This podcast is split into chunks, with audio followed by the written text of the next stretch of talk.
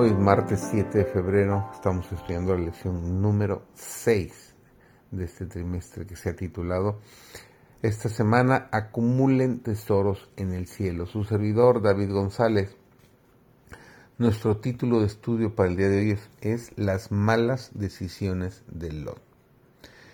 Lot escogió vivir en Sodoma porque vio que era, un, era ventajoso desde un punto de vista mundano pero después de haberse establecido y haberse enriquecido con tesoros terrenales, se convenció de que había cometido un gran error al no haber considerado la situación moral de la comunidad en la que había establecido su casa.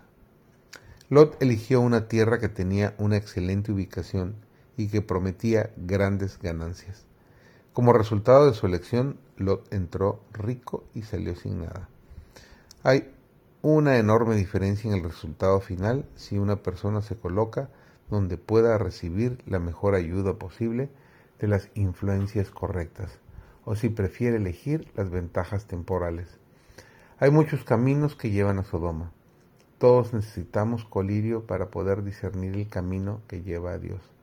Abraham había honrado a Dios y el Señor le honró, haciéndole partícipe de sus consejos y revelándole sus propósitos.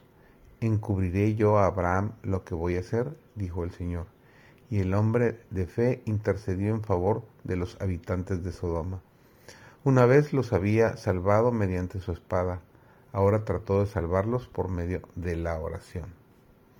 Con profunda reverencia y humildad rogó, siendo el mismo pecador, intercedió en favor de los pecadores. Semejante espíritu deben tener todos los que se acercan a Dios. Abraham manifestó la confianza de un niño que suplica a un padre a quien ama. Se aproximó al mensajero celestial y fervientemente le hizo su petición. El amor hacia las almas a punto de perecer inspiraba la oración de Abraham. Aunque detestaba los pecados de aquella ciudad corrompida, deseaba que los pecadores pudieran salvarse.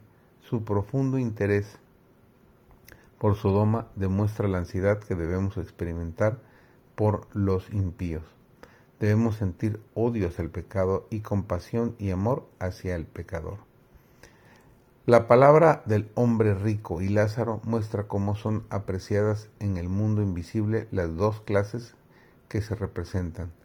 No hay ningún pecado en ser rico, si las riquezas no se adquieren injustamente. Un hombre rico no es condenado por tener riquezas, pero la condenación descansa sobre él si los medios que se le han confiado son gastados egoístamente. El dinero no puede ser llevado a la vida futura, no se necesita allí, pero las buenas acciones efectuadas en la salvación de las almas para Cristo son llevadas a los atrios del cielo. Mas aquellos que emplean egoístamente los dones del Señor para sí mismo dejando sin ayuda a sus semejantes necesitados y no haciendo nada porque prospere la obra de Dios en el mundo, deshonran a su Hacedor. Frente a sus nombres en los libros del cielo está escrito, robó a Dios. Cristo levantó el velo y presentó el cuadro ante los sacerdotes y los gobernantes, los escribas y los fariseos. Contempladlo vosotros, los que sois ricos en bienes de este mundo y no sois ricos en lo que a Dios respecta. ¿No contemplaréis esta escena? Aquello que es altamente estimado entre los hombres es aborrecible a la vista de Dios.